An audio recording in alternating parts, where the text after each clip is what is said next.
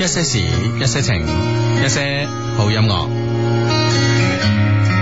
大家今日有冇上我哋嘅微信服務號嘅測試版呢？叮當可否不要老，伴我長高？星子可否不要老，伴我征討？孩子，即使早知真相那味道，卻想完美到去違抗定數。偶像全部也不到，爸媽以後也安好，最好我在意的任何面容都不會老。為何再由蕩女，再由伴侶，突然變老去？談好一個事情。可以兌現時，你又已安睡。地球舊人萬歲，舊情萬歲，別隨便老去。時光這個壞人，偏卻決絕如許，停留耐些也不許。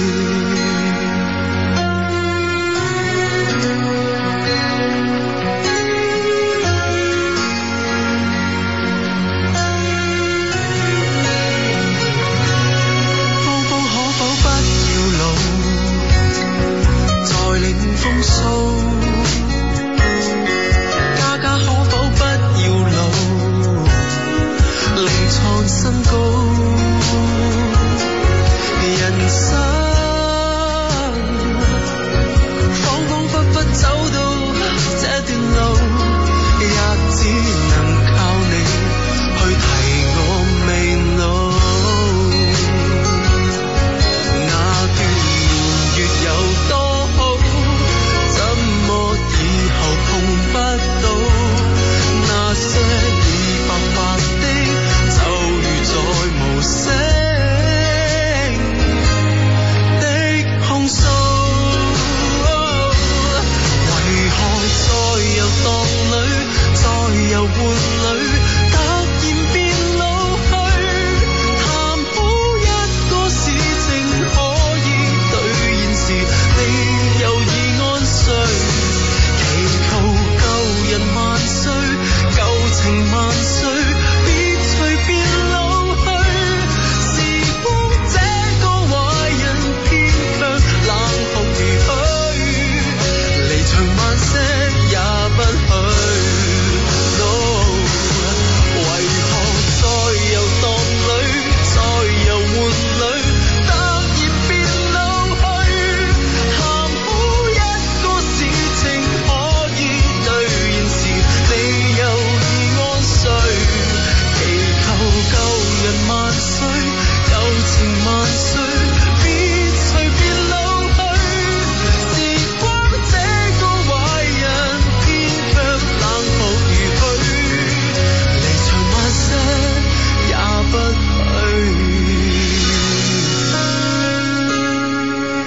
許。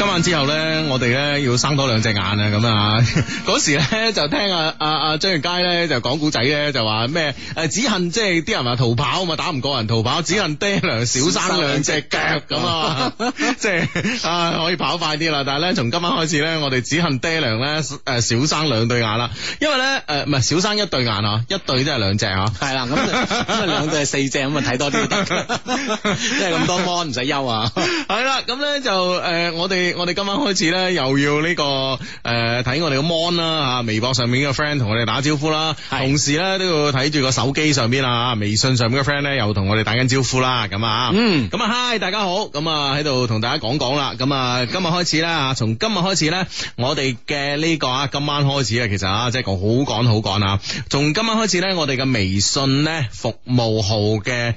公测版啊，未話最後個版啊，咁啊就正式開放啦，咁啊，咁啊當然啦，裏邊咧可能仲有少少嘅功能上嘅一啲瑕疵㗎，呢、個咧就係微信嘅問題，咁咧唔係，即係當然係即係啊話公測版啦，嚇係仲有好多嘢喺測試當中嘅， 系冇錯咁啊，咁啊，所以咧就我哋咧會盡快完善呢啲功能啦，咁啊，咁喺呢個诶、呃直播期間咧，就係呃可以咧通過呢我哋嘅微信服務號咧聽我哋嘅節目啦，咁啊，嗯咁啊除此之外咧，就喺呢、個个呃平時咧，你都可以咧诶揿呢個節目重温咁啊，教一教大家點點點搞啦，知啊，係啊咪？冇咗啦，咁啊之後咧，誒首先咧，你喺呢個 微信上啦，係搜索呢個一些事一些情啦，嚇，係或者所以係、啊或者係微信號吓，啊哈诶 Love Q More 吓、啊就可以揾到我哋呢個服務號 啦。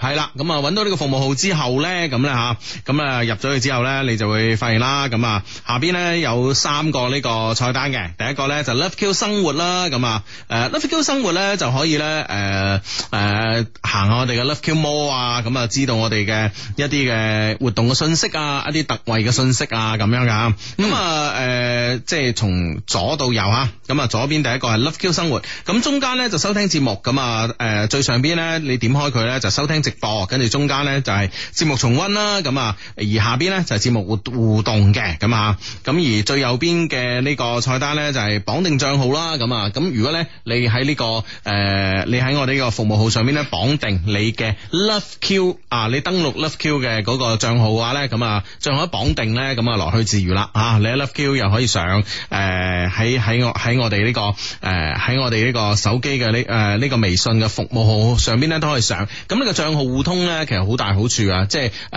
你咧嚇、譬如話你有啲招啊嗰啲 咧。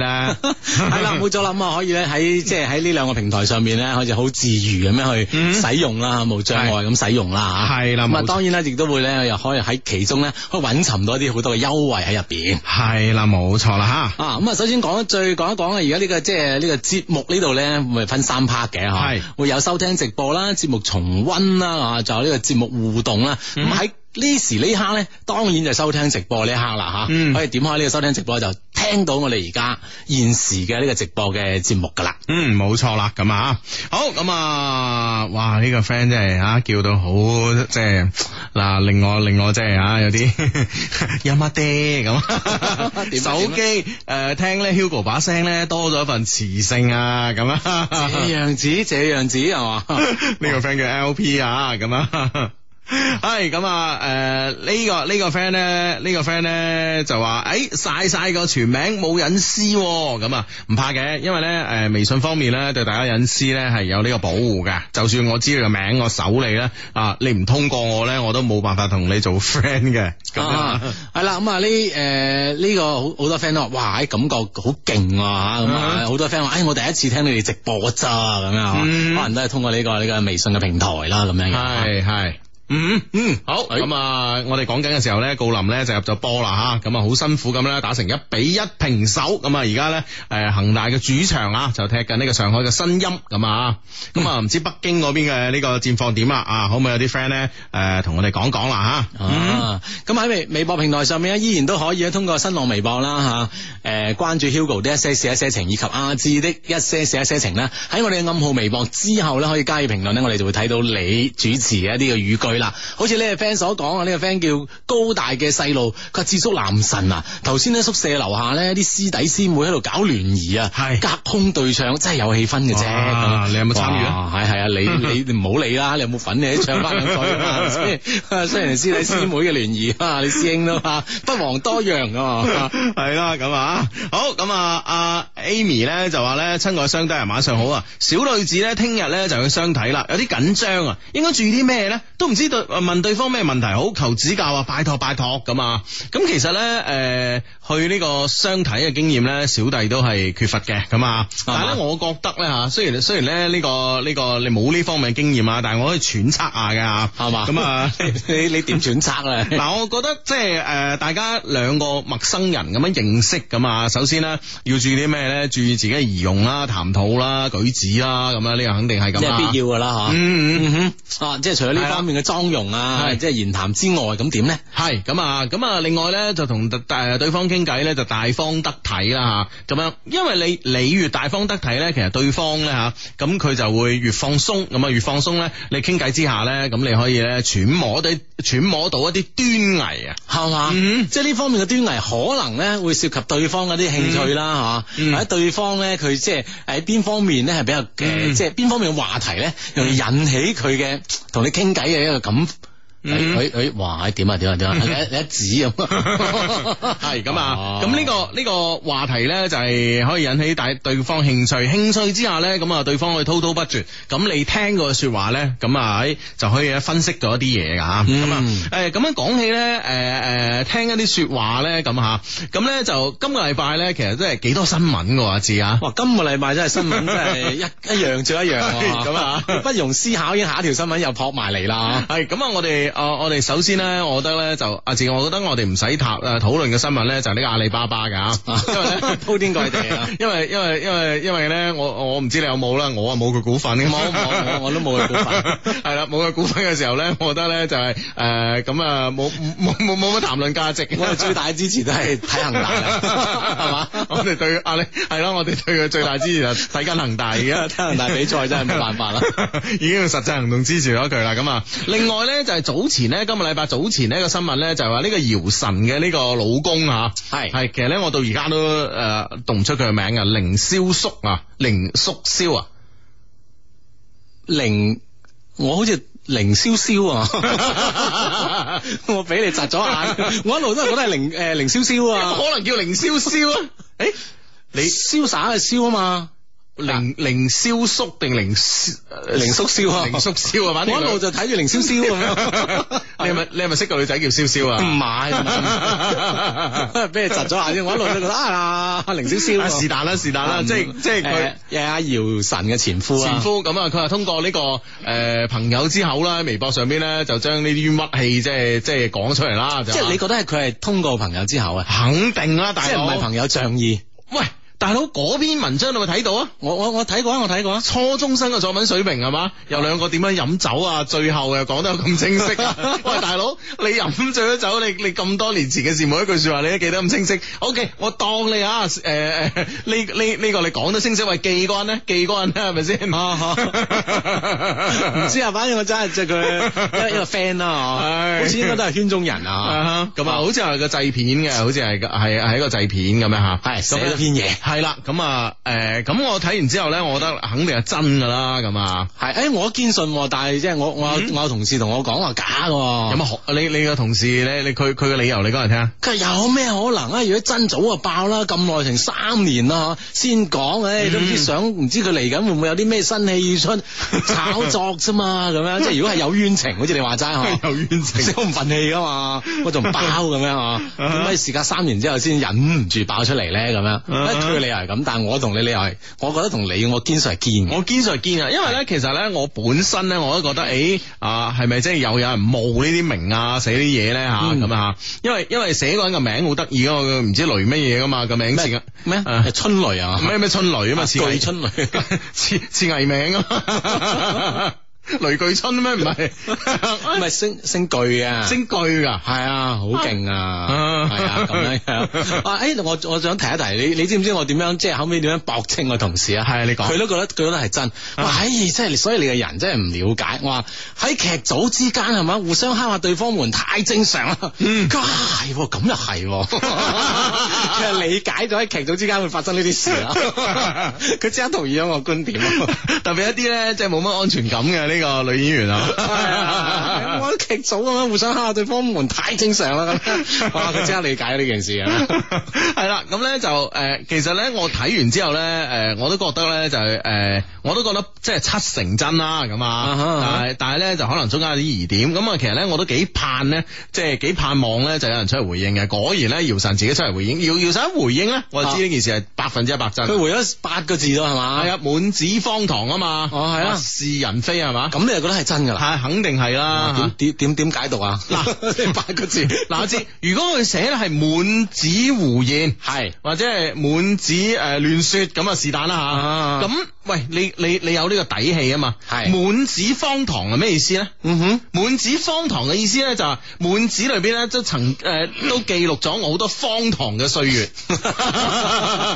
係咪先？即 係你思你意思嘅前四個字係 有係有承認，係啊，哦係啊，即係有我自己曾經有過嘅荒唐歲月，但係咧就，唉，一切都過咗去啦，咪是人非啦咁樣，啊咁樣樣。係哦啊，，即係你係咁樣解到佢嗯嗯嗯嘅承認嘅。咁係之後咧，誒係誒阿阿凌少少啊，唔知咩 啦，佢又整咗篇嘢喎，係咩好好好長啊，幅嘢我一篇嘢。我冇睇喎，我冇睇係啊喎，佢佢佢聲明啊，哦，係啊，即係即係默認咗係佢個 friend 所講嘅呢個係真嘅，嗯即係當然佢冇講係真啦嚇，默認咗。系咁啊，哦係咁啊所以所以我覺得诶呢壇嘢咧真係即係即係姚晨喺我喺我心目中嘅形象咧，我覺得真係有啲大打折扣咯。點解咧？即係你覺得佢即係以佢，即係我覺得佢真係以佢 嗱，我講我諗法，哦 即係我覺得以佢嘅 模樣啦吓，嗯哼好似唔唔唔會咁咁樣咯。 啊我點樣表述得更清晰啲啊？ 即係你話睇咁嘅樣都麻嬲啦，咁嘅意思係嘛？ 又又唔不至 於。係啦係啦係啦，即係即係啊大大大概意思啦吓，比如咁講啊，啊，即估估唔到都咁荒唐咁 樣啊。佢呢個團隊都幾頭痛啊！真係，唉，即係，唉，呢個團，即係，唉，真係冇辦法，我覺得啊。而且咧，所有嘅涉及當事人好似都冇出嚟講嘢喎。啊，係啦，而且、啊即係對方寫就全部都係真名實姓啊嘛，嗯係啊即係嗰嗰啲男男主人翁們啊，啊哈係啊咁樣啊，啊，真係孫諗唔到孫紅雷係冇制㗎，啊，但係好似最尾都制咗啊嘛，係嘛？唔係冇，佢啊話唔佢話冇啊，拍緊劇嗰陣冇啊啊啊嘛，事後制咗啊嘛，係事後話去去一齊唔知去邊度啫，啊咁咁啱啫，會唔會啊？唔知啊啊，啊。唔知即啊，係比如話我去邊個地方嘅活動，咁我得閒冇去拍我， 誒跟住睇下熱鬧啦，咁樣會唔會咁啊 OK 唔會㗎，唔知啊，唔知啊， 係啦，就係呢樣嘢就真係唔知啦，咁啊。啊係啦，咁咧就就即係，唉，即係啊，即係，因為咧，我點解覺得即係即係誒對呢、個對呢個印象咧，即係突然間產生個好大嘅變化對姚晨啊，係啊，咁樣咧就係、其實咧就係話。我係見過佢，我喺飛機上見過佢。嗯哼誒、當時咧嚇，即係幾年前嘅佢咧，仲未係呢個所謂嘅時尚女王啦。哦，啊，哇，着得超級老 土，係嘛？但 我我見佢嗰陣就係時尚女王啦，我見到佢，我喺 Chanel 活動度見到佢，系咁，我我嗰時見佢咧就真係真係好老土，咁咧就有條咁嘅花布裙啊，嗰啲嘅即係即係嗰啲好瀨啡咁啦，一嗯哼啲都唔似明星。如果唔係咧，我我聽啲空姐話啊咩有襯啊咁啊，嗯哼我都唔會望嘅。哦，咁樣樣。係啊，即係我覺得咁樸實啦，OK 啊，嗯哼咁即係佢着到，即係嗰啲裝束咧，其實真係有啲講得難聽啲，好似啲誒，即係啲上一年紀啲大媽咁樣嘅裝束嘅，好靚啡咁啊，嗯啊，咁咧就誒、唯一即係顯露佢係一個明星嘅，就係佢戴咗副太陽眼鏡，而嗰副太陽眼鏡咧，其實同佢當日嘅裝束咧係唔襯嘅。即係格格不入。係啦，嗰、個型係唔襯嘅咁啊，哦係咯，咁啊，可能斯好好斯文型嘅太陽眼鏡，但係佢嗰日咧就着住啲誒大花布裙啊，好闊嗰啲誒誒嗰啲誒牛津布嘅襯衫啊，孭住個大布袋啊，即係唔嗯同哼唔係嗰啲唔係嗰啲 style 嘅 O K，啊嚇，咁誒、呃、當然啦，我即係。好靚啡之餘啦，咁佢當然俾我印象咧就啊都幾樸實喎咁樣，係啊，啊另另一個感覺就係，誒都冇咩明星啫，係係啊係啊， 咁嘅意思啊。係咯，都幾樸實喎，老土喎咁啊，咁即係諗唔啊到。諗唔到都會咁樣啊！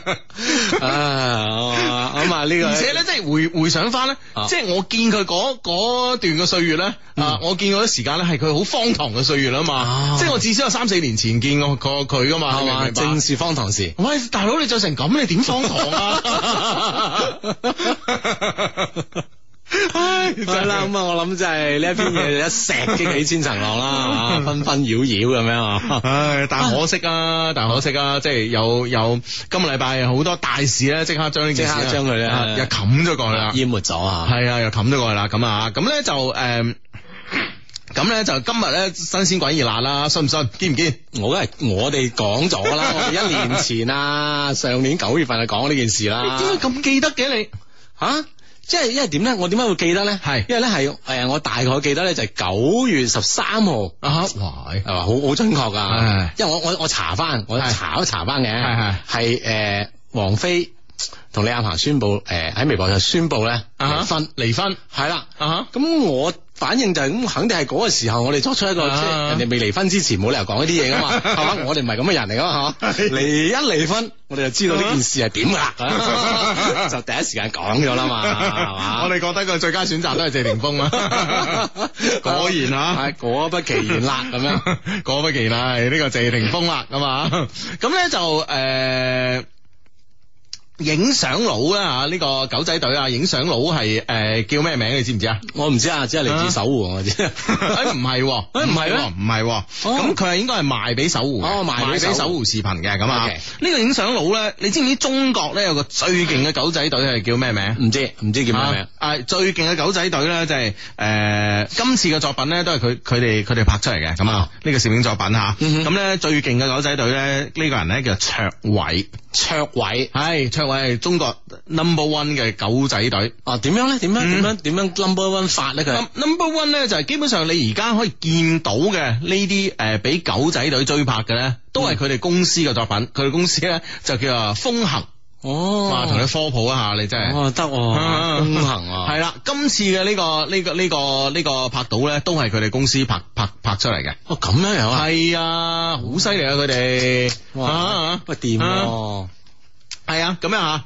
咁咧就呢、個诶呢個哇喺壓哨哇啊，沙 喎，啊壓 喂喂，人哋聽我哋節目好煩嘅啫，兩條友做乜鬼啊？講緊呢個狗仔隊又壓哨啊，真係壓哨啊 呢度， 不過咧入入波唔出雞啊， 不過咧就呢、個呢、個今場個裁判咧幫恒大真係幫到出晒面嘅呢、個 呢哦個係咁啊！咁作為嗰個主場咧，裁判幫幫咧都係合理嘅，係合理啊哦嚇係啊係啊係咯，咁樣唔通幫客隊 咩？係咪先？咪宇韓超啊壓哨 啦，係啊！哦哇！呢球睇下慢鏡頭啊，喺誒進攻前場嘅左哦路，哇！喺啊，喂，又係佢喎。早你啊祖利亞喎吓雷內咁啊，嗯啊哼官方譯作咁啊，喂，于漢超呢個點真係唱得靚喎吓，嗯。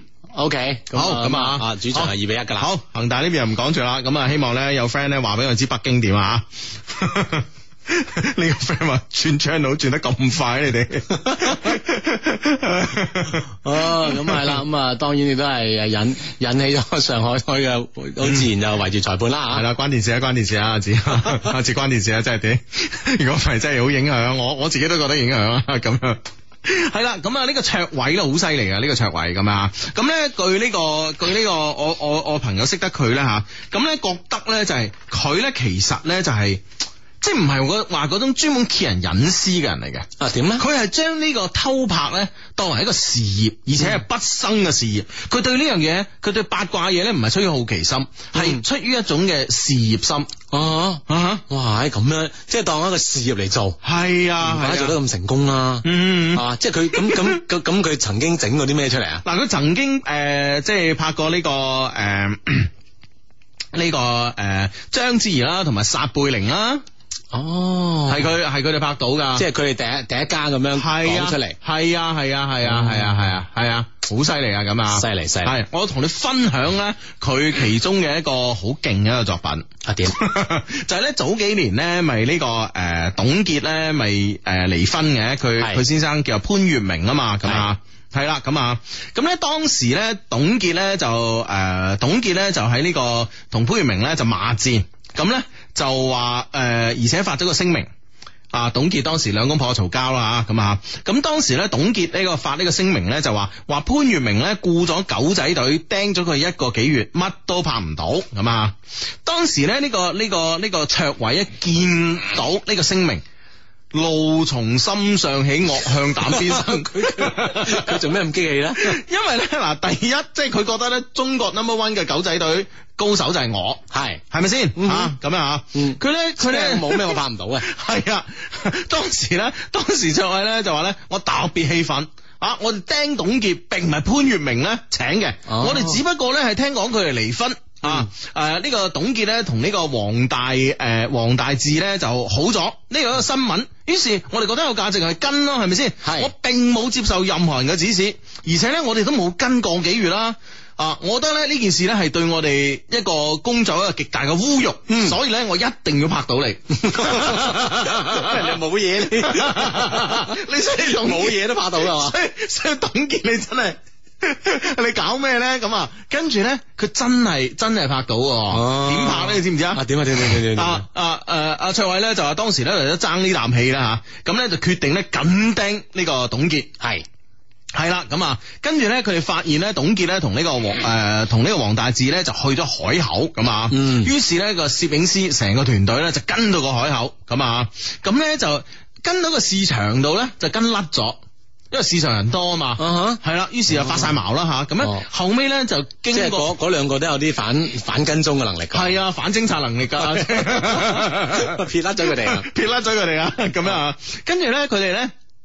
喺呢個市場咪兜咗好多圈，咁咧發現咧，原來咧過咗呢個市場咧，入邊咧有個有個公寓小區嘅， 嗯啊，於是咧就話佢哋咧就話感覺呢、個職業嘅感覺咧，令佢哋覺得咧應該喺呢個小區入邊啊哈，結果咧第二日咧。就發現咗咧，就係喺個小區門口咧，發現一部車，嗰部車咧就係、當時咧係從機飛機場咧接佢哋嚟呢個誒、呃接機嘅呢部車。啊吓，啊哦喺喺呢個小區出現啦，係啦，係啦，係啦。咁哇，唉嗯終於感覺到有機會啦，係嘛系啦，於是喺度搏搏到眼晝咧，就見到呢、個诶呢、個黃大志咧，雖然我唔知佢係邊個吓，嗯 就出嚟買煙仔咁啊，跟住咧攝影師咧就係攝影師咧就扮扮呢、個扮呢、個即係住客啦，混入咗呢個小區入邊。哦，係啦，咁啊兩個攝影師又混入咗去，即係我我我呢呢呢個 friend 啦，卓偉啦，同埋個攝影師混咗去，混咗去咧，咁咧跟一直跟就跟到咧，佢哋原來住九樓，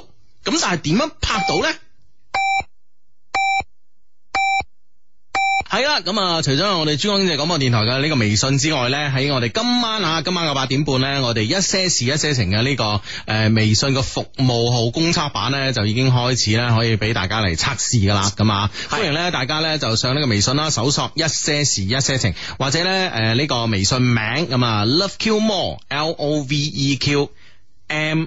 A L L 咁啊，M A L L Love Q More 咁啊，就可以搜到咧我哋一些事一些情嘅啊呢個微信嘅呢個服務號噶啦，咁啊，大家嗯可以喺呢個公測版上面咧玩好多嘢，咁啊，同時咧為咗咧咁啊慶祝呢件咁重要嘅事啦，咁 梗係啦，即係即咁係唔係唔係咩都可以攞嚟公測噶嘛，好難得有件嘢攞嚟公測下， 即係我哋身上 係啦，的確係啊嘛，係咪先？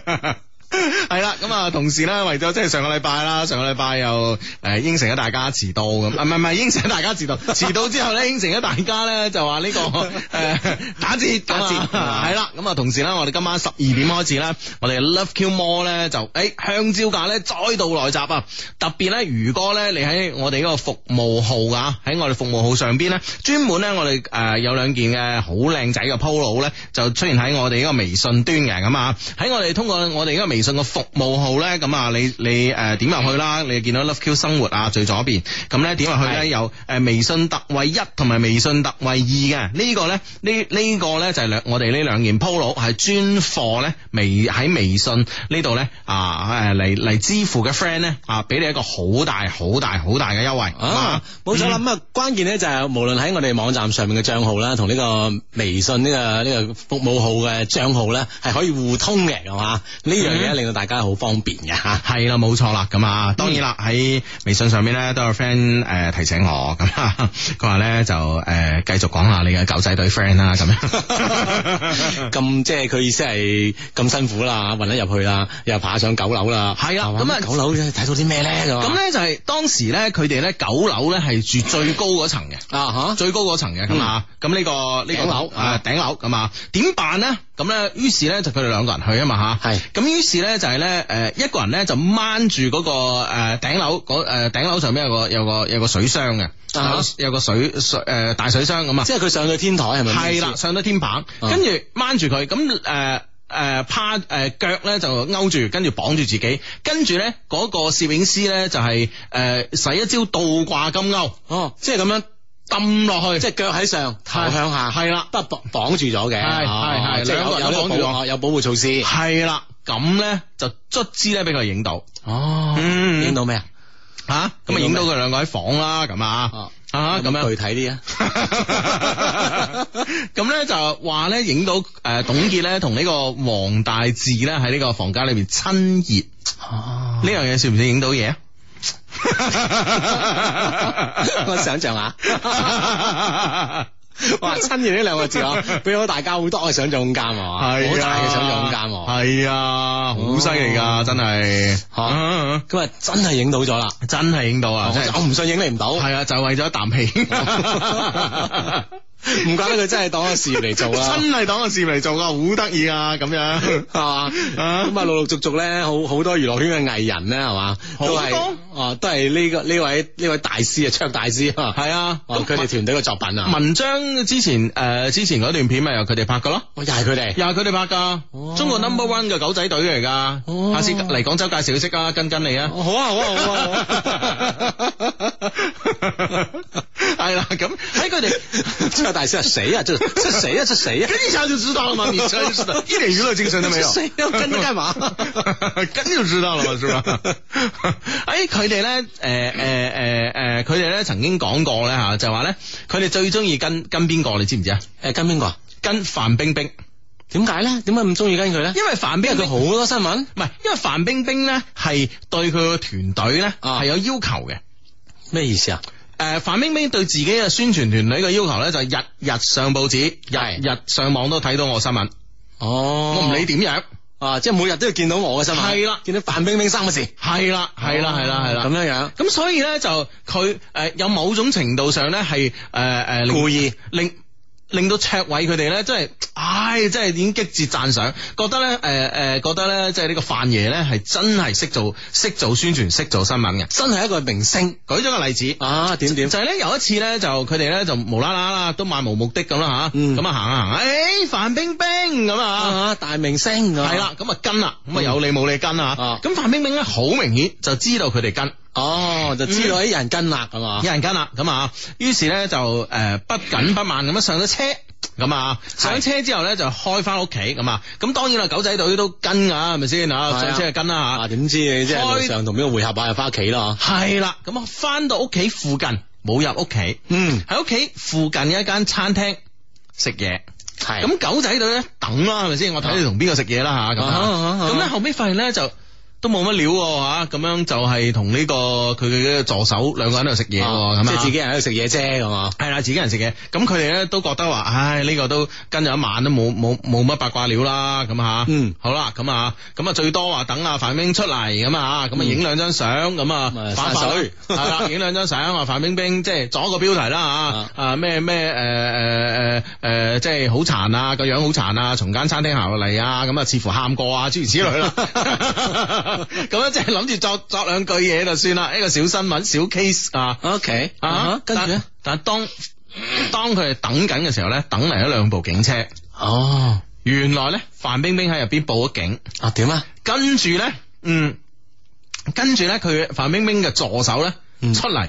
即係已經知道有狗仔都仆啊嘛，咁啊，咁佢哋誒見警車嘅話，嗯咁有個行近啲去拍啦，咁啊，嗯咁哼范冰冰嘅助手出嚟，誒發生咩事啦吓，嗯咁范冰冰嘅助手出嚟咧就有理冇理去搶佢哋相機，哦，咁跟住互相推撞，跟住阿 Sir 嚟介入，跟住范冰冰係一定咧要堅持，警車要送佢翻屋企，佢話好危險啊，又搞到你點哦有點人跟我，唔知唔知佢係啦想個目的係咩啊？跟住，係啦係啦係啦啊，哇係打交嗯，出警，啊，警車護送翻屋企，哇，明明從一個細新聞咧，就啊揀炒成一個大新聞，哇，係得唔得？得唔得？，即係佢哋佢哋即係以阿卓大師呢個狗仔團隊 咧係啊，都無啦啦都配合咗佢 哋，即係被動配合咗范冰 冰。被動配合，好犀利啊！所以。哦范爺啊，真係得係，啊，係啊，哦原來咁 最犀利就係佢，就話啊，成個娛樂圈最犀利啊佢啊，係啦，所以咁我咧點即係點樣做明星啊？係其實有好多講究啊，係冇各錯方各面嘅講究咧都需要。係啊，好犀利啊呢樣嘢啊，嗯， 啊喂，睇下我我哋呢個服務號嘅呢個公測平台上面好多評論喎，係係啊，咁啊，誒呢呢個 friend 就問一句啦，佢愛情真係可以衝破一切現實咩？嗯咁佢即係可可以指好多呢啲娛樂新聞啦，係啊，即係娛樂圈嘅人咁咧，就為咗生為咗愛 情啊，有好多嘅新聞俾到我哋咁。呢句話咧，其實你你點睇咧？愛情係咪真係可以衝破一切嘅現實咧？ 誒、愛情咧當然唔可以衝破一切嘅現實啦，因為現實就係現實無可比的精彩咁啊。 歌仔啦，嚇有時歌詞咧係一啲好啊濃縮咗嘅呢個呢、個呢、個生活嘅一啲體驗嚟㗎。啱嘅啱嘅，係冇錯啦咁啊 現實就係無可比的精彩啊！系啦，，但系咧，我哋咧每個人咧都希望咧就係話可以喺現實面前咧做出自己最精彩嘅事情，嗯，呢個咧就係我哋追求嘅嘢咯，係咪？咁你話你話愛情係咪可以突破現實？我覺得現實現實係唯一唔可突破嘅呢、個世界，係咪嗯先？譬如話而家天係黑嘅咁啊，你梗話唔得，我要我要變白天咁啊，係咪 先？啊，咁咁呢個冇辦法變噶嘛，係咪先？啊，除非你即刻即係搭飛機去第度啦，咁啊，係啦咁可能有啲機會咁啊啊，，利用啊呢個時差問題啊，系啦，但系你唔可以話喺你原地不動咁樣，你可以改變佢啊嘛。你一定要自己做出改變，佢先會改變。你明唔明啊白？太有哲理啦，係係，係啊我我知你啦你你你等我即係即係理解下吓，係所以俾我我就唔回應你啦。你嗱，你真係唔明啊！再再再講一次， 即係咧，當當你面對一個嚴峻嘅事實嘅時候，嚴嚴峻嘅現實嘅時候，係如果你唔去改變自己，即係譬如話你而家哇喺而家夜晚話啊我要變白天咁啊，你首先要做嘅嘢，你就買張機票，你飛去另外一個時區。嗯系咪先？咁係你啦就可能啊，你會你落飛機嘅時候，可能你會見到佢係白天哼，啊，你仲要計啱時間啊喎， 系啦，或者咧喺呢個诶飛機上邊，你可以诶通過呢個換日線啊，嗯咁咧飛過呢個換日線咧，你就可以诶诶突然間诶又變咗光咯咁樣吓。咁如果你自己一啲嘅動作都唔做，一啲嘅改變都唔做，你就企喺原地，我要夜晚變白天，呢個係冇可能嘅。啊哈所以咧，你要改變現實嘅話咧，首先你要改變自己。得唔得？理解未？嗱，啊我再講一次，下一節 我理解啦，哦 我 理解啦，我理解啦，我好理解，我理解。 即係你你意思就要我要改變自己， 即係阿芝啊，你要 改變啊，改下啦咁唔係嘛？係啊，你你係 standard 嚟噶，你唔可以變噶， 你一變咗咧，我哋又唔知點樣噶咯，知唔知我啊？明啦，我明啦，我我我 明啦，真係明。你你真係明啊我真係明，我真係知唔明。知我再講一 次？嗱，譬如話而家而家天啦， 好，都係皮爆就係呢個 friend 啊，咁啊， 誒誒呢個呢呢個 friend 咧就話咧誒，嗯盈盈最靚正 Hugo 同智叔啊，咁啊叫啊思陽咁啊，斷斷續續咧聽你節目幾年啦，特別係失戀嘅時候咧嚇啊誒學到嘢咧又聽得開心咁啊，第一次留言啦，咁啊，我係應屆畢業生，畢業到依家咧都未揾到嘢做啊，覺得咧好失敗，屋企人咧又施加壓力喎，想揾自己中意嘅、感興趣嘅嘢做，點解咁難嘅？呢啲係咪現實咧？咁啊，咁啊，啊呢啲咪誒呢啲係咪就係現實咧？之前咧仲諗住咧揾到嘢做咧，就同暗戀咗兩年嘅男神表白啊！唉，而家咧越拖越遲都唔敢咯，求交咁啊！嗱，啱啱我已經講到呢個現實嘅問題啊嘛，係一定要改變你自己啊嘛。嗯如果你你死牛一邊頸，唉，我就要揾啲我自己中意嘅嘢做，咁揾唔到點辦咧？係咪先？你咪要改咯，嗯哼係咪？即係好多嘢咧，我哋都係講求一種係適應啦，嗬。係嗯當呢個事實喺你面前係無限大嘅時候，冇辦法改變，你只能夠適應佢啦，咁嘛。係係嗯冇錯啦咁啊呢誒呢個微微信 friend 提我哋，佢喂係讀喵啦 嚇，啊咁，唔 好急唔好急啊！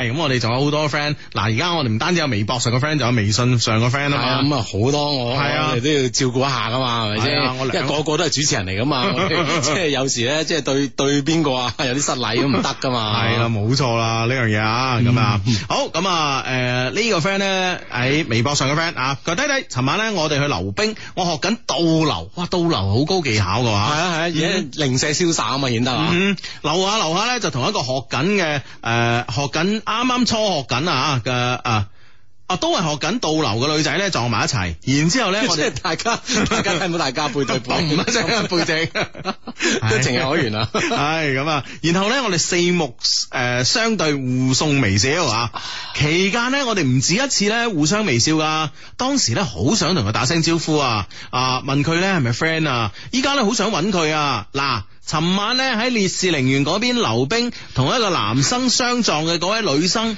聽到之後關注我微博啊！我我我哋咧誒輸咗個賭啊，睇下咧邊個先學識倒流噶咁啊！即係當時有交流嘅喎。啊哈，嗯咁道理上會唔會係即係基本學到流嘅場所都喺呢個地方啦？嗬，係我諗咪今晚見唔到，咪聽晚會唔會都係啦有有機會見到啦？嗬系啦，守株待女咁啊！第一啦，第一招啊係係啦咁啊，第二招咧就係話咧，其實咧你下次嗱坦坦白講，如果你兩個已經有言語上嘅交流啦，嗱啊我哋我我哋睇下邊個我哋輸個賭啊咁啊，打個邊個學賭得快啊，係啦，邊個倒流學得快咁啊？喂，呢個時候要有要有要有大家嘅通訊方式先得㗎，係咪先？如果唔係，即係呢個口即同係即係邊一方輸咗點係嘛？點樣啊係嘛？啊點樣追討咧？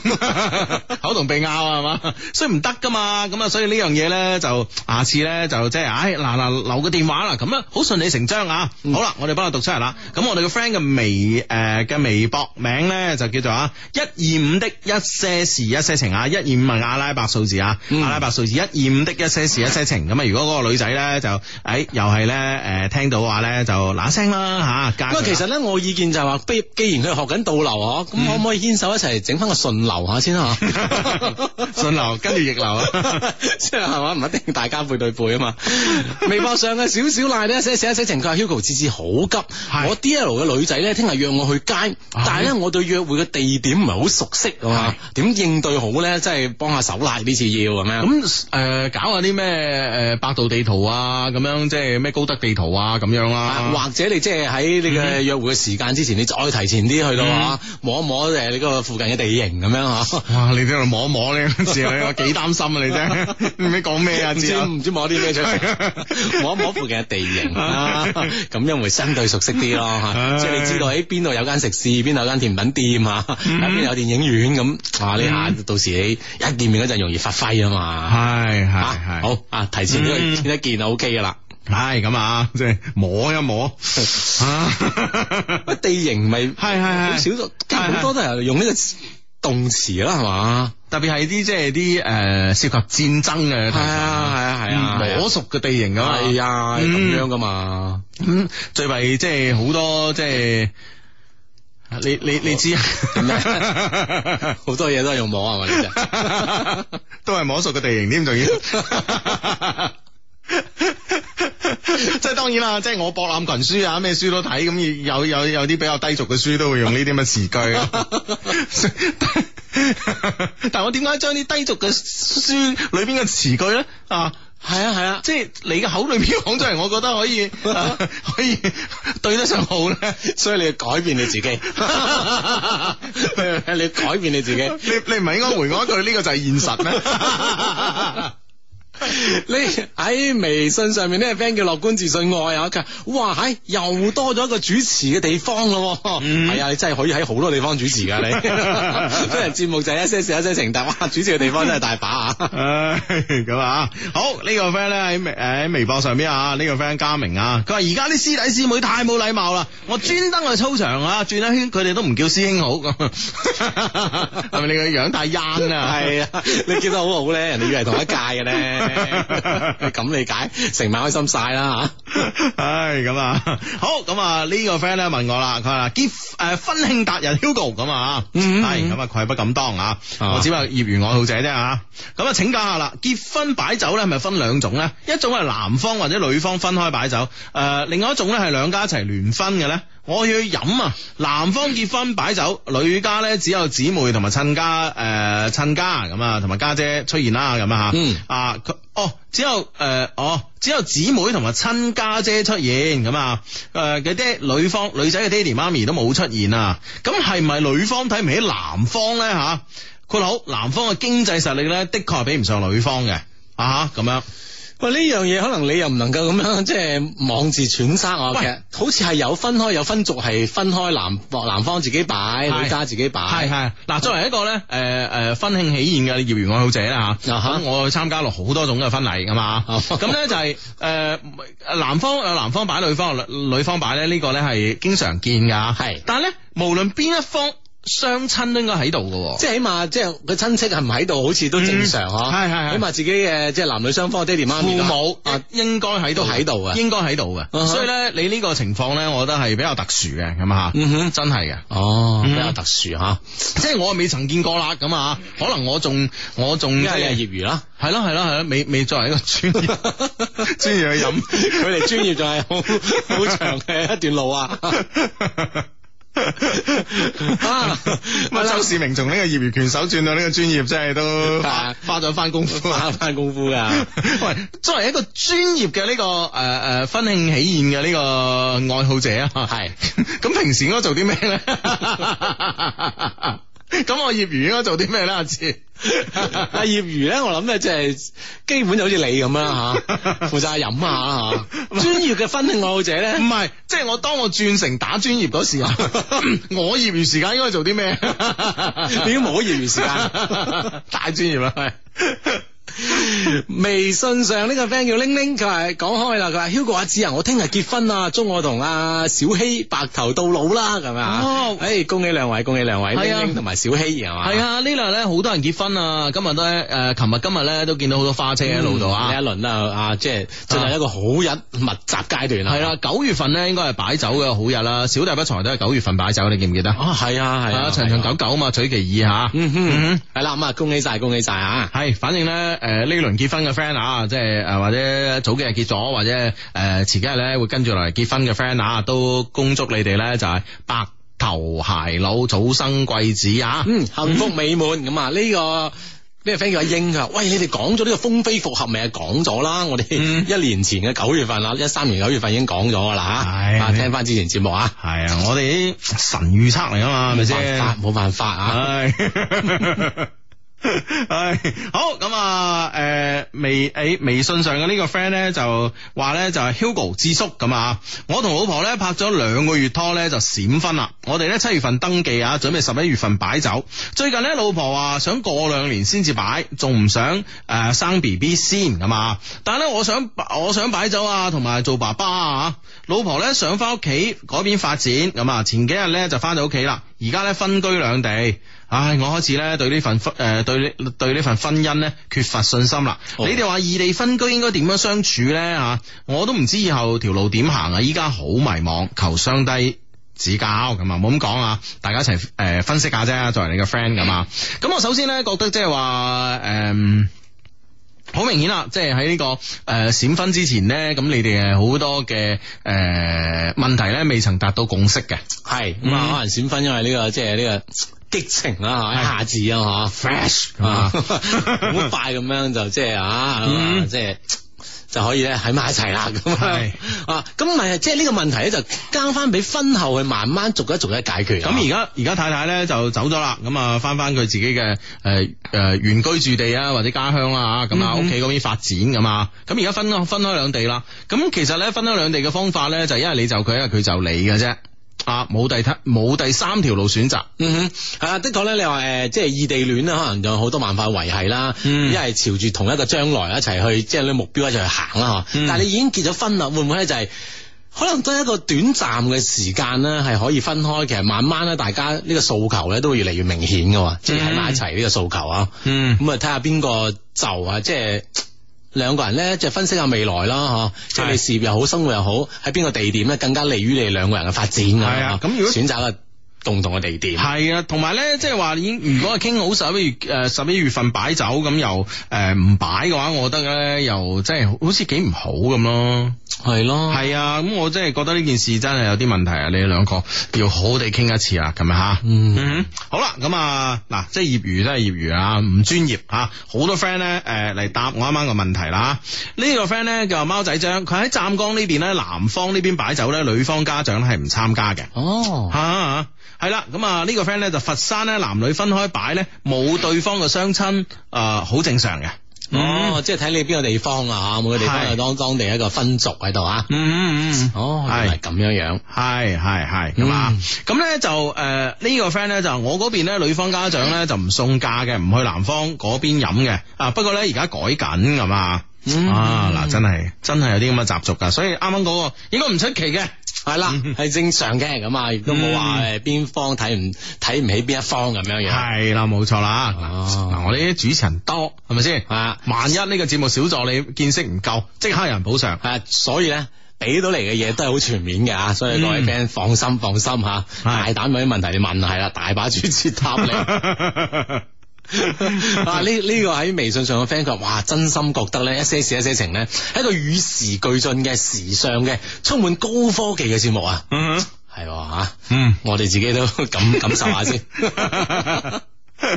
喂喂，原來咧真係有專業噶。呢、個 friend 咧就係我就係專業去飲噶啦。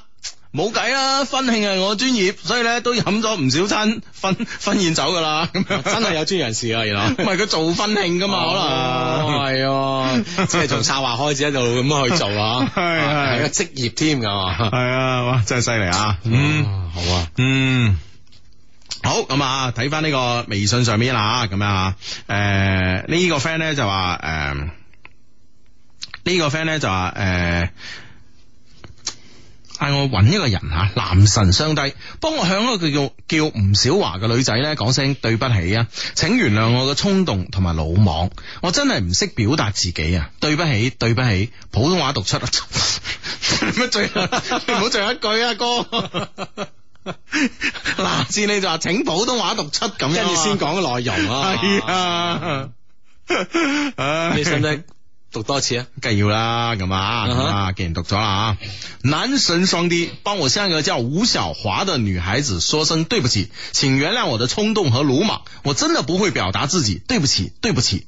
嗯普通啊，即系呢个就唔使 啦，普通啊，微微博上呢個 friend 叫 Little George 啊，佢話今日咧我終於通過微信同暗戀咗一年嘅女神表白，可惜佢冇理我梗啊，系啦，有冇回覆啊？哇，你十世但啊，係我真係想知道佢點諗啦，求 Hugo 同阿志你指點下。喂點諗啫？我哋都講過，我哋講過無數次，喂，你你係咪新 friend 先？係咪新 friend 先？係啊新 friend 唔怪你系啊。啊。啊喂，你新 friend 你都温習下以前你先好聽啊，係咪先？貿貿然咁樣聽咁樣 我哋嘅節目，即係好好似我哋節目默默然就聽得明啊，唔唔一定噶，啊得㗎 好多我嘢哋啲主持太勁啊，你知㗎 啦。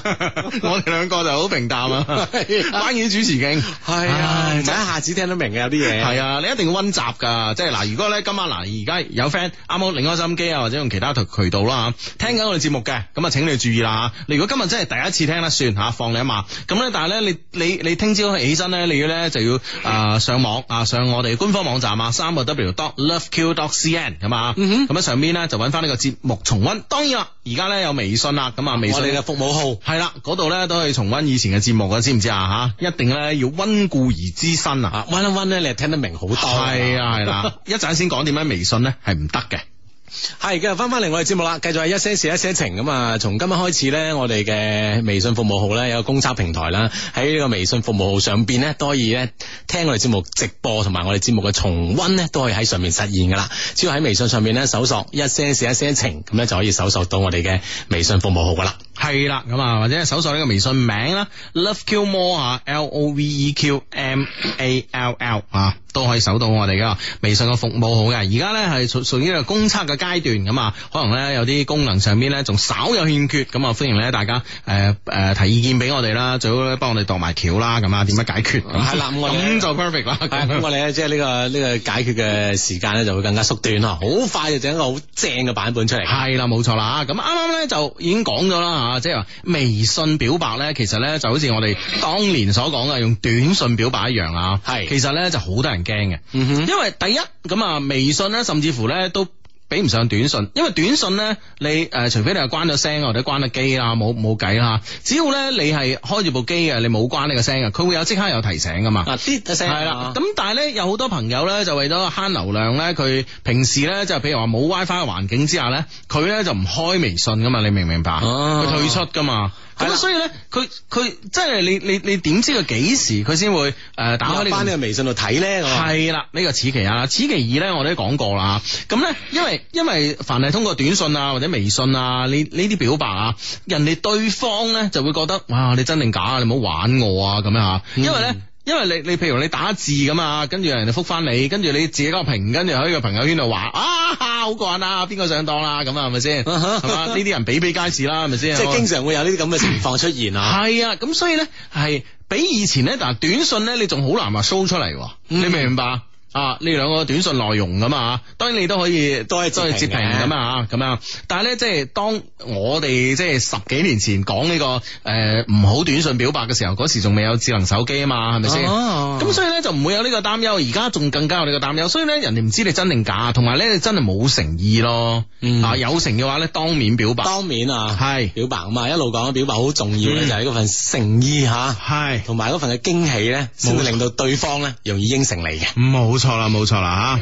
嗯，好咁啊，呢個 friend 話聽咗你節目幾年啦，以前聽咧就估唔到咧要你哋讀出咧咁難嘅，咁啊係嘛唔難啦，唔難啦，啊而家我哋好多平台啊。嗯係啊嗯，好似頭先嗰個 friend 所話齋，好多地方可以做主持啦，已經嗯。係嘛，所以好簡單唉，啊。好簡單，好簡單吓咁啊嗯！好咁啊，呢個 friend 咧就塞車塞咗兩個鐘啊，還好咧一路有你哋啊！我哋一車人咧笑聲不斷啊，唔會感到煩躁。至愛嘅雙低，有你哋真係好啦咁啊！咁有你哋都真係好啫，我哋係咪先？啊！呢、個 friend 喺微信平台上面，佢話 Hugo 阿志啊，本來以為咧大學好輕鬆嘅，點知咧我哋學校大一咧又要早讀啦、嗯晚修啦，聽晚咧又要趕翻學校啦，嗯即係聽日星期日啊嘛嚇，嗯星期一一早要早讀嘅話，要晨早流流要趕翻去啦咁樣。嗯咁大學都係一個學校嚟噶嘛嚇，學校當然係讀書為主嘅地方啦。咁你嚇確認佢係讀大學唔係讀高高中？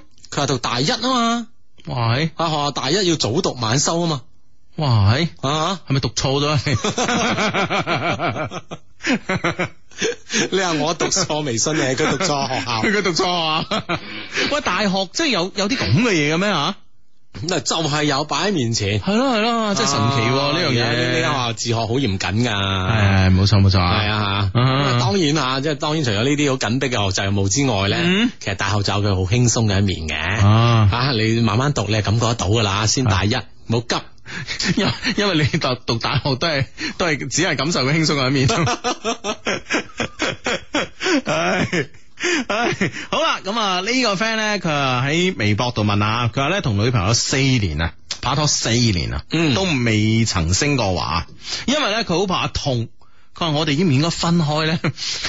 咁你對一個疼痛敏感咁嘅人嚟講，你因因為呢個原因你同人分開，我覺得你唔啱喎。啊係咯係係咯，啦，但係企喺佢實際嘅立場嚟講，係咪即係四年啦嚇。嗯咁的確係係有啲需要，有啲嘢要升華下噶 嘛。咁點算咧？嗱，如果你遇到咁嘅女朋友好好怕痛嘅咁樣， 啊打針都嗌拆嘅，咁點啊 咧？啊係咯係咯，點辦 啊？咁即係當然，我相信我哋嘅 friend 都用咗好多次，俾人講你言語上好多安慰啊，啦或，者係周星馳嘅疼痛轉移法啊啦，係啦即係放放鹹 片嚇啦。 即係將佢注意力咧分散咗，啊令佢咧冇咁敏感噶 嘛。咁但係我諗我哋 friend 即係四年間，我諗都試過好多辦法。 失驚無神，用支針督下佢啊！ 訓練你，訓練你嗱，唔好咁怕痛啊，慣啊！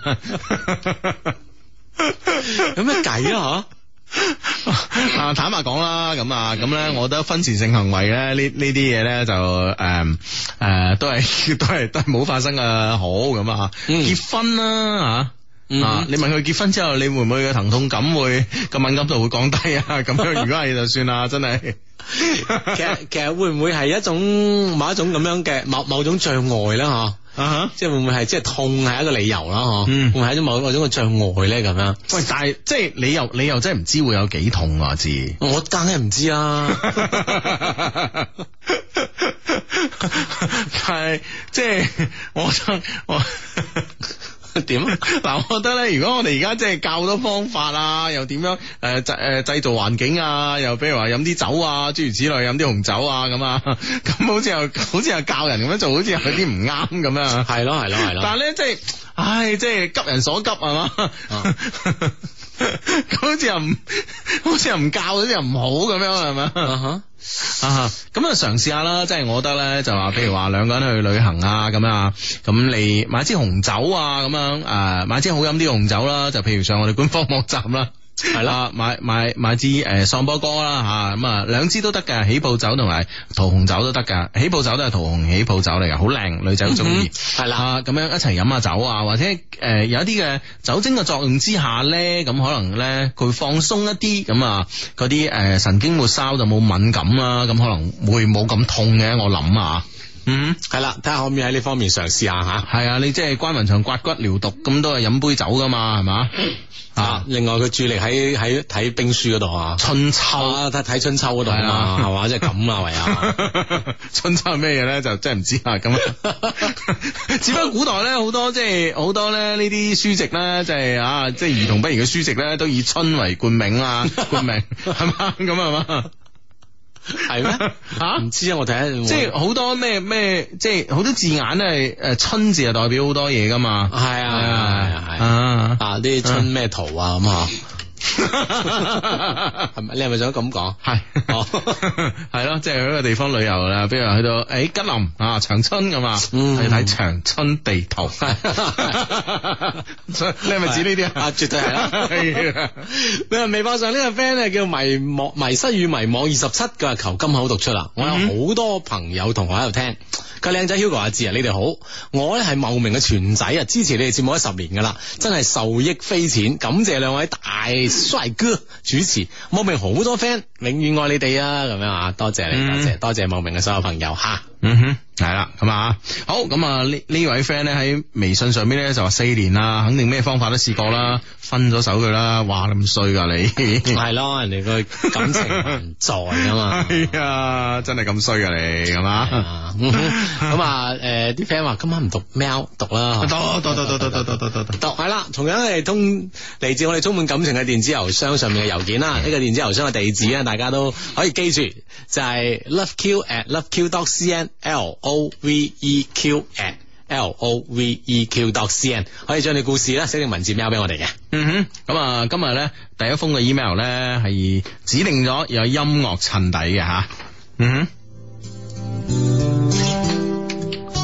哼，我最愛的人 Yami，記得咧第一次見到你咧係你大一嘅時候，當時咧你參加學院嘅演講比賽，嗰時咧你喺演講台上邊講咗一句我心換你心。让我呢个咧原来心不在焉嘅观众咧，好似突然之间揾到方向一样，将所有眼光咧都投射到你嘅身上。我哋嘅故事咧，或许咧就从嗰刻开始啦。感谢缘分，感谢缘分，让我遇见咗你。兜兜转转，与你熟悉咧喺你大一嘅暑假，同喺学生会嘅我哋咧交流逐渐频繁。我用各種各樣嘅藉口咧，同你熟落。漸漸地咧，我發現你係一個温柔，但係咧好要強嘅女仔。你係一個似乎有啲傻，但咧又好精明嘅女仔。你係一個叛逆，但咧好孝順嘅女仔。而我好自然地咧，只能夠拜倒喺你嘅石榴裙下啦。感謝你啊！感謝你喺二零零八年嘅一月二十一號接受咗呢個平凡的我。推說亂和倦，一次你都未曾去計算。二零一四年係我哋一齊走過嘅第七個年頭，喺呢個將近七年嘅時間裏邊，我有幸呢陪伴你度過畢業，陪伴你遊遍我哋熟悉嘅廣州，陪伴你食你喜歡食嘅三文魚，陪伴你睇喜歡嘅電影，陪伴你經歷工作嘅不順心。而對於我嚟講，陪伴住你就係我呢七年嚟最開心嘅事。感謝有你，我嘅生活呢變成我哋兩個人嘅生活。也是你，真了不起，親愛的你。陳奕迅嗰首《天下無雙》裏邊有一首歌詞：一世慶幸整個地球上，世一個背影但和你碰上。想說你知整個地球上，無人可使我更想奔向。我希望咧雙低以及咧所有嘅 friend 為我見證，我會用我微胖嘅身軀為你遮風擋雨，我會喺瞓覺嘅時候將你一擁入懷。我希望我哋一生，我哋一齊生一個好似你咁靚嘅女仔。我希望呢能夠名正言順咁樣叫你一聲老婆，Yami，請你嫁俾我好嗎？Panda，二零一四年七月十七號。從前沒講，今次要說多謝你，我有你給的愛因而完全。誰人是自愛，生命自主，都也是你，真了不起，親愛的你。若問世界誰無雙，會令昨天、明天也閃亮。定時答你從無雙，多麼感激，竟然有一雙我倆，一世慶祝整個地球上億個背影，但和你碰上，想説你知整個地球上。無人可使我更想奔向。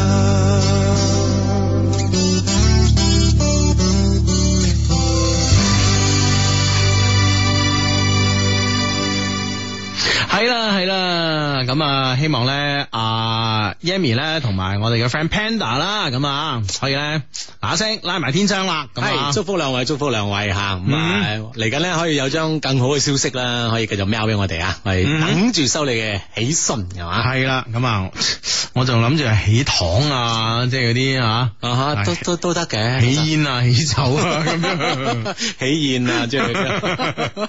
唉 O K O K 啊，啊啊反係好消息啦，等住聽你哋嘅係嘛系啦，呢、個 friend 咧已經喺呢、個个呃微信嘅平台上邊咧就脆脆地應承咗佢啦，咁啊好明顯咧同呢個係同 Yami 講噶啦呢句说話，係啦，咁啊嫁俾佢咁 啊，咁咁啊，好好多 friend 咧，相信咧都係，诶、哇，快啲嫁啦，快啲嫁啦，咁啊嗯咁啊，每個人咧，每個人咧都希望聽到啲好嘅消息嘅，當然啦，系啦，冇錯啦。OK，咁啊，手上咧揸住另外一封嘅 email 啊，呢封 email 係咁噶，親愛的相低。呢次呢，係我第二次呢寫 mail 俾你哋啦，希望呢可以被讀出啦吓，真心呢，想聽下你哋嘅意見。按照國際慣例啊，結合相低嘅實際呢，開頭呢當然係要真實咁樣描述一下相低噶啦。我中意真實兩個字啊。係咯 係咯，即係同上一期節目嘅喵好多嗰、個 friend 講，佢講係事實，唔係讚嗬，係，即係大家都明白晒啊，明白晒，明白晒啊。係咯係咯，我哋都明白晒，係噃，系啊，呢個講事實啫嘛。啊嗯哼好，我哋嘅節目就係呢個講事實擺道理噶。 係啊係啦，佢話咧，從大二啊，某個開車翻屋企嘅路上咁啊，偶然間咧聽到廣播裏邊咧傳嚟爽朗瘋狂嘅笑聲，吸引我去聽咧，诶、到底發生咩事咧吓？嗯。然後咧就開始中意上咧一些事一些情啦。你哋咧就好似迷霧中的燈塔啊，總能咧照亮人民诶、呃人們咧內心嘅世界，給我咧指明方向。又好似咧乍暖還寒嘅春季咁樣啊，和順嘅春風吹暖咗人心，帶嚟咗希望。喺各位 真即 係係，哇！真係真係啊！我哋覺得聽起身好舒服啊！我以為你又聽到個春字好 high 啲。 我係感覺到呢啲叫潤物細無聲啊，春風啊嗱，真係春雨貴如油啊，係啊春風幾度啊，係啊啊！即係我話你對春字真係啊，真係呢方面嘅造詣真係得啊！唉，春笑一下啊，值千金啊，唔好阻住我讀咩啊。唉，咁樣诶， 讀到邊度啊？春，唉，春乍暖還寒的春風啊嘛，吹亂咗人心，帶嚟咗希望。喺各位 friend 咧迷惘嘅時候咧，指點迷津；困難嘅時候咧，就挺身而出。我個人咧唔太喜歡咧，將成語詞典裏邊啊所有嘅褒義詞咧，都亂咁扣喺你哋身上啊。因為嗰啲堆砌嘅成語嘅讚美咧，我覺得咧不能夠表達出我嘅感情咁啊。嗯，咁啊，各有擅長啦，你寫得清楚咁固然之好啦，係咪先啊？係係啦，咁啊，令我哋讀起身都如沐春風係嘛？嗯咁咁，但係有啲人就唔得噶嘛，係咪 先？咁佢又另辟蹊徑噶 嘛，嗯係啦係啦，反而關鍵咧，你就係要啊，即係擺事實講道理就 O K 噶啦吓。係冇錯啦啊嗯。好啦。啊，講下我嘅事啦，而家吓，我叫 K 啊吓，小弟不才，都曾經拍過幾次拖，都算係情場小蜜蜂啦，咁啊啊咁啊，其實情場小蜜蜂咧呢、呢個呢呢、個 title 咧就唔好亂用吓。點樣咧？啊點點解救咧？點解佢叫做情場小蜜蜂咧吓？係因為咧，即係好勤力啊！你知唔知啊？係蜜蜂好勤力嘅咁啊，嗯哼係啦，咁啊拍過幾次拖咧，理論上嚟講 咧就。 當然咧，呢呢、個呢、個大家對呢、個對呢個數量嘅理解可能唔一樣啦，咁啊，咁啊，如果係真係情場小蜜蜂咧，應該拍過好多次拖噶。係啦，咁啊，嗯嗯即係勤力慣噶嘛。係啦，咁啊，係啦，但係咧，诶、都算係情場小蜜蜂啦，我咁，但係呢次咧，我真係唔知應該點樣選擇，求相低咧俾啲意見吓、本人咧身高一百七十二 cm，體重呢一百三十五啊，咁啊，诶、呢、個係斤嗬，應該啊，係咯。係 不高不水，屬於咧對公眾無害嘅嗰種男生。家庭環境咧還算小康咁啊，天生啊天性多情啊。追女仔嘅時候咧啊，對每一個咧都係真心付出，就好似雙低所講嘅。冇人咧係可以拒絕真誠嘅，所以咧我想追嘅時候咧，我對誒、呃 我誒。呃所以咧，我想追嘅幾乎都追得到手，咁樣啊？啊，嗯即係佢個小蜜蜂嘅狀況出現喺呢度。嗯只要我睇啱嘅，一朵花，係啦，我一嗯定要採到你蜜，係啦，佢就一定採得到，即係佢勤力喺呢度。唉啊，，犀利啊吓！嗯，嗯哼，犀利犀利啊，咁樣啊，好咁咧，佢話同 L L 啊，肯定係一個女仔啦，我估下，係喺大一嘅時候識得嘅。L 咧係一個美女吓、性格温柔中咧帶點堅毅，哇呢種攞 命。温柔中帶點堅毅啊，真係、嗯真係要識呢個人先知啊，係啊 先感受得到啊，真係。唔係啊，其實咧，我覺得咧，如果你追個女仔咧，堅毅中帶點温柔咧，係咁咧係你同佢日後嘅相處啊，會比較容易。最驚咧係温柔中帶點堅 毅。即係你嘅意思就每每喺一個關鍵時刻嘅時候咧， 佢就出現堅毅嘅一 面啊。嗱，我同你講啦，人咧係咁嘅，人咧所有嘅顯性嘅嘢咧都係對外嘅，係隱性嘅嘢咧係對內嘅。係嗯嗯哼啊，就 好少人啊表裏如 人。 唔係我都當然係，即係表裏而家係一個最高好高嘅境界 啊！係啊嗯係啊誒好多人即係無論係唔係好多人啦，比如講我哋啦嚇，好多時候咧都會修飾下或者嗯裝飾下自己係嘛你講你啊，冇講我哋。啊，即即係你係表裏而家嘅， 我即係我我問你先，如果你係咪我 咯？哦 傾向於表裏嘅。無限接 近啊，但就未到呢一步。啊係咁啊，咁咧，所以咧就係誒誒，嗱，譬如話一個女仔嘅顯性咧，就係你平時見到佢嗰面係温柔嘅，係咁。我覺得咧就係話咧，誒、某種情況上咧，如果佢表裏如一，當然係最好啦嚇。但大部分人我哋啱啱都講過啦嘛，唔一定係表裏如一嘅。係咁所以咧，佢如果真係帶點堅毅啊死啦，佢咧啊即係將你呢意思嘅隱性係堅毅嗰一面。系啦，咁佢同你相處嘅時候，因為佢唔係對外啊嘛，唔啊哈係對佢對诶，唔係對佢诶诶冇親密關係嘅人啊嘛，啊咁啊對自己即係诶自己自己人啦，啊，即係特別係越嚟越熟悉嘅人啦，咁樣吓。嗯佢就會顯示堅毅嗰面啦。啊哦，即係你即係堅毅多過温柔啦。係啊，啊，咁樣即係企喺一個男生嘅角度嚟講咧，嗯嗯就好似吓嗯，不怎麼樣啊。係啊哦，即係如果但但你又唔係呢個女仔咧，诶诶堅毅中帶點温柔，哎诶咁就得啦。係嘛？係啊，佢即係對出边堅毅由得佢啦，係咪 先？對我温柔得啦，係咪先？咁嗯你即係意思啊 L 唔係，即係我我係我係我係我係咁，即係有感而發啫。阿志啊啊，即係突然間睇到咁啊，突然間想分享下，即係隱性隱人咧有隱性一面同顯性一面噶嘛。 OK 嘅雙性啊， 咁隱性 哦啊啊啊唔啱咩？點樣接落去咧，阿志？ 你已經講到雙性人啦， 我應該點接落去咧，阿志？不如播歌啦，因為有道 L 好難接啊，志真 係。喂，大佬，星期六日大家開心心就有節目啊！你冇咁冇冇搞到咁頭一陣先啦，好唔好啊，大 佬？啊，點解去到咁遠啊？點樣兜翻嚟 咧 OK，讀咩啊？道 L 唉，咁啊， 誒，佢話嗰時咧，L 咧啱啱分手無耐，由於咧部門嘅工作啊，佢咧第一次咧打咗我嘅電話咁樣啊，誒。而當時嘅我咧，咁啊，而當時嘅我咧，因為咧，誒、讀嘅係唔係好理想嘅大學啦嚇，每日咧都好壓抑。佢嘅出現呢，哇，彷彿咧就好似黑夜中嘅天使啊，給我咧重新振作嘅力量啊！喺個猛烈嘅攻勢之下咧，好快咧就同佢喺埋一齊啦。我哋咧同普通嘅戀人一樣啦，開始嘅時候咧都好甜蜜。後尾咧就開始有啲爭拗啦，咁啊爭拗啦吓，然之後咧又和好翻咁啊，期間咧佢同我鬧過幾次分手，都俾我氹咗翻嚟，咁啊，嗯，我咧係一個正常嘅男人。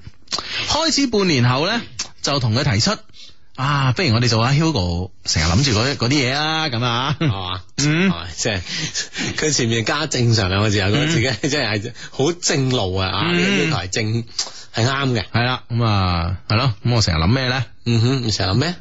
做啲公益嘅事啦，服務社群啊， 服務街坊。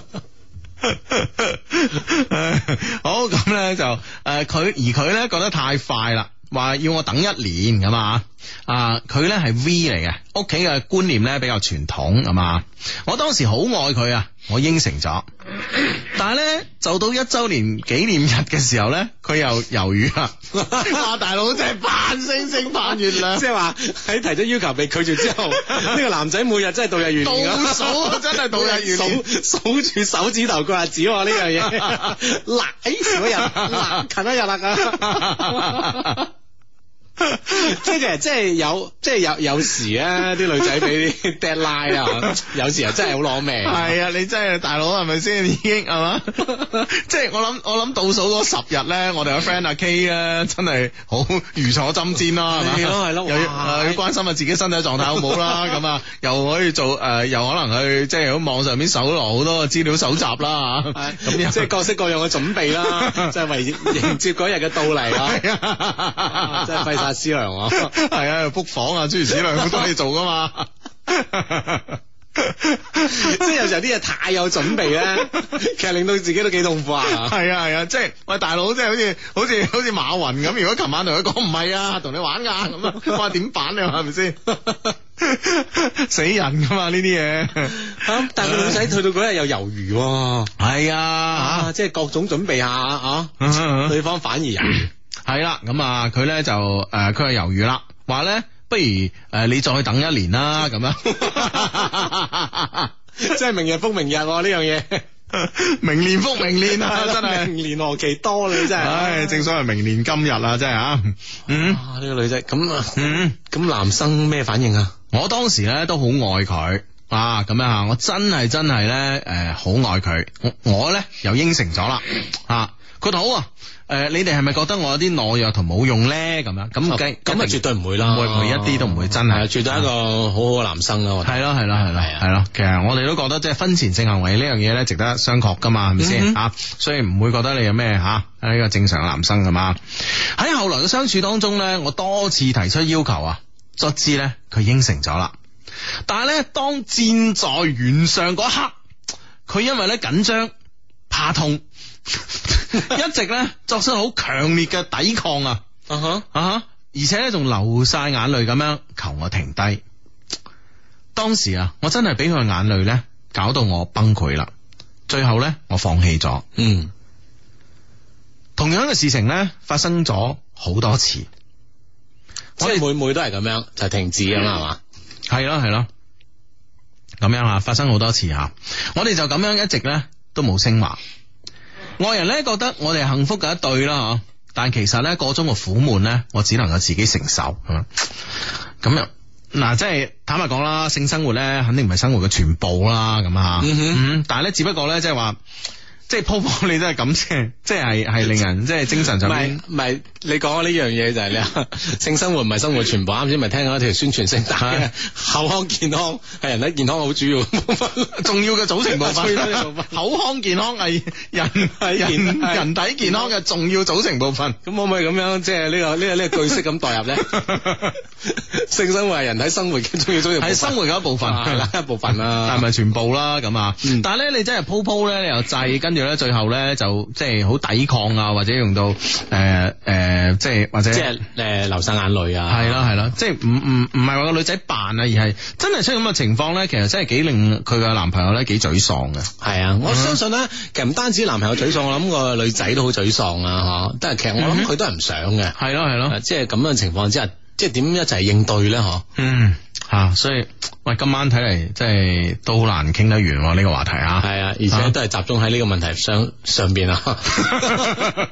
系啦，咁啊，歡迎咧各位 friend 啊，咁樣就诶喺、微博或者微信咧，繼續都可以同我哋探討呢個問題嘅。咁啊，當然啦，咁啊诶、誒我哋咧希望即係啊有呢方面經驗嘅 friend 啦，無論男仔女仔咁嘛，都可以將你自己坦诶嘅睇法咧，好坦率咁樣同我哋分享咁啊。咁啊，聽晚嘅節目裏边咧，我哋繼續呢封嘅 email 咁啊，繼續咧同大家探討呢個問題啊，因為今晚都。第二次出現啦，第一次出現咧就係、誒正話啦，正話有有 friend 即時啊，通過呢、個誒、微博話咗俾我聽，會咁有咁嘅情況，大佬點算啊？咁樣嚇，咁咁而谂嗯唔到 email 咧又同係咯樣咁嘅情況，係咯，啊好巧合地咧，email 又係咁嘅內容咁啊，所以咧，我覺得誒、呃都幾值得誒拎出嚟同大家即係討論下嘅啊。咁聽啊晚，節目咧，等我哋所有嘅主持啦，睇下有啲咩嗯呢啲嘅經驗方面嘅啦，同我哋一齊分享吓。咁啊，再一次提醒所有所有嘅 friend 啦，咁啊，從今日開始咧，今晚開始咧，我哋呢個微信服務號嘅呢個公測平台咧，已經上咗線啦吓。係啦可以喺微信號上面咧搜索一些事一些情，或者係我哋嘅微信號 Love Q More L O V E Q More 嚟搜索，咁可以係啦。